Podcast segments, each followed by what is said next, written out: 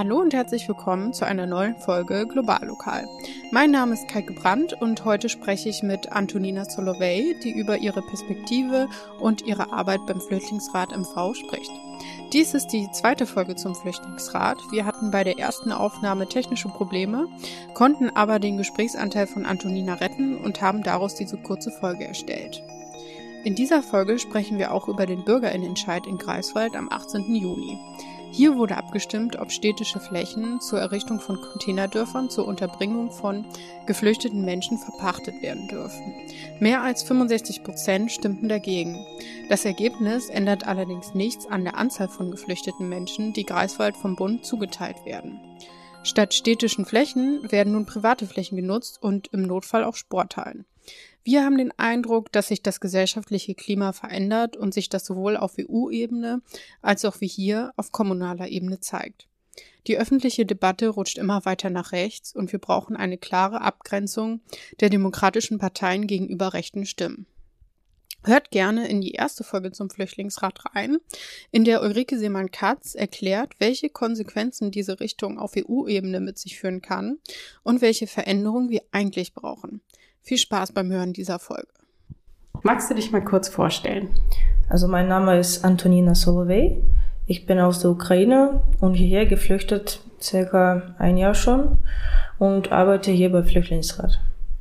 Ja, also meine Geschichte beginnt äh, mit meiner Flucht und ich bin hier Ende März 2022 gelandet und ich wollte ab sofort, also nicht ganz ab sofort, nach so einer Woche Ruhe, also zu Hause sitzen. Ich wollte irgendwas schon tun, arbeiten gehen und dann, ja, habe mich hier beworben durch meine Kontakte. Und dann, ja, habe ich hier angefangen. Und was ist deine Aufgabe hier? Also es war immer wieder unterschiedlich.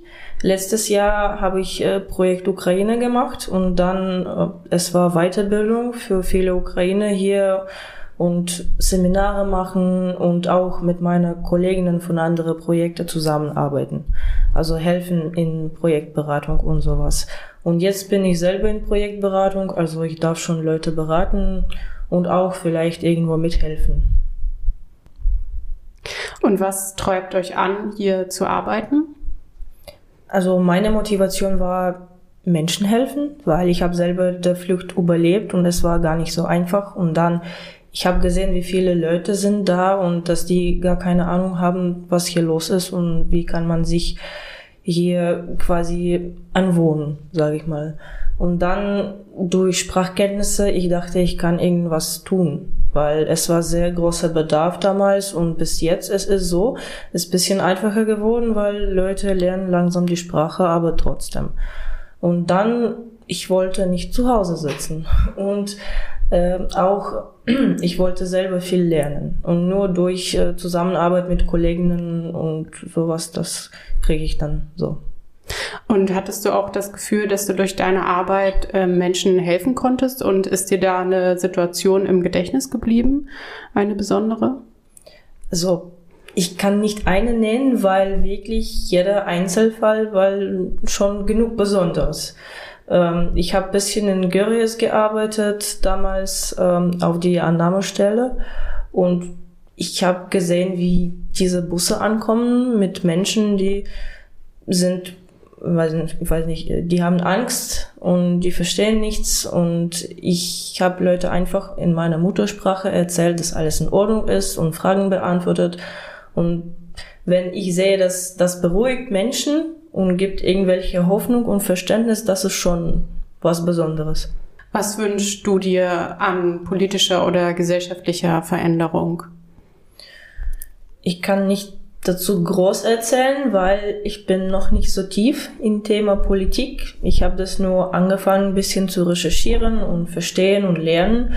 Also allgemeine Veränderung würde ich sagen, dass es gibt Gesetze für Menschen, und das, es ist nicht ausgegrenzt. Wie kann ich das sagen? Woher kommt der Mensch und warum und wieso? Weil es ist eigentlich egal, welche Herkunftsland. Es ist nur Tatsache, dass der Mensch ist da und Mensch will sich vielleicht integrieren und was lernen oder arbeiten. So. Was sind momentan eure größten Herausforderungen bei der Arbeit? Das ist, würde ich sagen, ein Thema Beratung äh, zu finden, genau der richtige Weg zu jedem Mensch, weil Beratung ist gar nicht so einfach.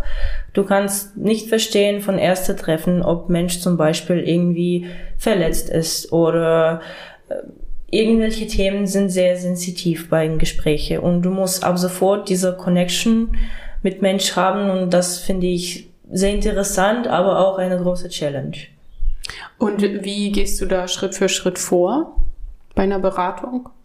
Also erstmal nur diese Verbindung stellen und ich lasse dann Mensch bisschen reden, damit ich sehe, wo dieser Schwerpunkt ist und wo dieser Mensch vielleicht Schmerzen hat und sowas. Und dann kann ich schon verstehen, was ein Problem und wie kann ich helfen. Also zuhören bei Beratung ist auch sehr wichtig. Also du kannst nicht nur erzählen und erzählen, du musst auch Mensch sich äh, reden lassen quasi. Mhm. Und gibt es auch viele positive Beispiele, wo ihr sagt, unsere Arbeit hat da total geholfen oder die Beratung, das war ein guter Hinweis, den wir gegeben haben? Es gibt täglich irgendwas quasi geschafft, weil von kleinen Beratungen, wo Mensch hat einfach keine Ahnung, wo kann man mit Problemen hingehen und dann ich kann nur vielleicht paar Hinweise geben, erst da und dann da und dann schon Problem erledigt. Oder beim irgendwas Größeres, wo zum Beispiel ich mit äh, Kollegen Seminare mache oder Workshops, wo Menschen kommen da, um irgendwelche Themen zu wissen und verstehen und dann vielleicht das bewegt die ganze Geschichte von Integration 20 Schritte nach vorne. Und das ist schon ein Erfolg. Wenn ihr jetzt in die nähere Zukunft seht, also zum Beispiel in Greifswald am 18. Juli soll ja ein Bürgerinnenentscheid stattfinden. Ähm, was, was sagt ihr dazu oder was wollt ihr dazu auch rausgeben an die ZuhörerInnen? Man kann das nicht nur schwarz oder nur weiß sehen. Also man muss beide Seiten verstehen und dann verstehen, was ist eigentlich logisch und genau diese Zahl von Ein Einwohnern und äh, wie ist da richtig alles gebaut oder nicht richtig, irgendwie spontan und zu schnell, ohne das ordentlich zu machen. Also das ist nicht die Frage, dass da ein Unterkunft gebaut ist, sondern die Frage, wie kann man das logisch und sinnvoll machen, damit zum Beispiel selber die Geflüchtete, die da nachher wohnen, haben Zugang zum Laden oder Supermärkte und müssen nicht äh, irgendwie zu Fuß noch äh, zehn Kilometer laufen. Also das macht überhaupt keinen Sinn. Deswegen, man muss diese ganze Sachen logisch machen und nicht nur eine Seite oder andere Seite sehen. Und wenn ihr in die weitere Zukunft jetzt blickt, was äh, gibt euch da Hoffnung oder was wünscht ihr euch vielleicht auch?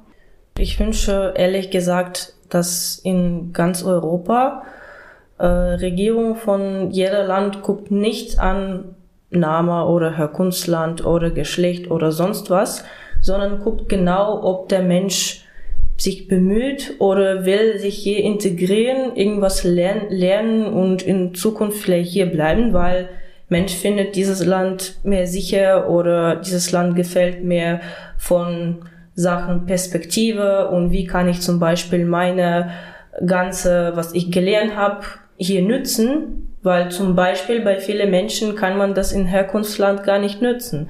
Und Menschen wollen auch normal Zukunft haben. Und ich wünsche mir, dass die Regierung guckt an, was der Mensch so wünscht und welche Mühe und welche Gedanken hat jeder Mensch. Damit kann man unterscheiden, ob Leute sind hier einfach so oder Leute sind hier, um sich zu integrieren, weiterarbeiten und für Zukunft hier sein ja. Vielen Dank. Wollt ihr am Schluss noch etwas Wichtiges loswerden? Ähm, also wegen Flüchtlingsrat, ich würde sagen, dass solche Organisationen und Vereine und so sollen weiter existieren, weil egal ob Krieg beendet wird oder nein, es gibt immer noch sehr viele Sachen, die weltweit passieren ob das ist irgendwelche Katastrophe in Land wegen Gewitter oder sonst was, wo Menschen kein mehr Wohnung haben und kein mehr Zukunft haben und das muss, das müssen wir eigentlich irgendwie unterstützen. Das war Global Lokal. Wir verlinken euch die Website und den Instagram-Kanal des Flüchtlingsrates in den Show Notes. Diskutiert auch gerne mit uns auf Instagram bei eine Welt MV unter dem Post zu der Folge. In der nächsten Folge Anfang August geht es um die letzte Generation. Danke fürs Zuhören.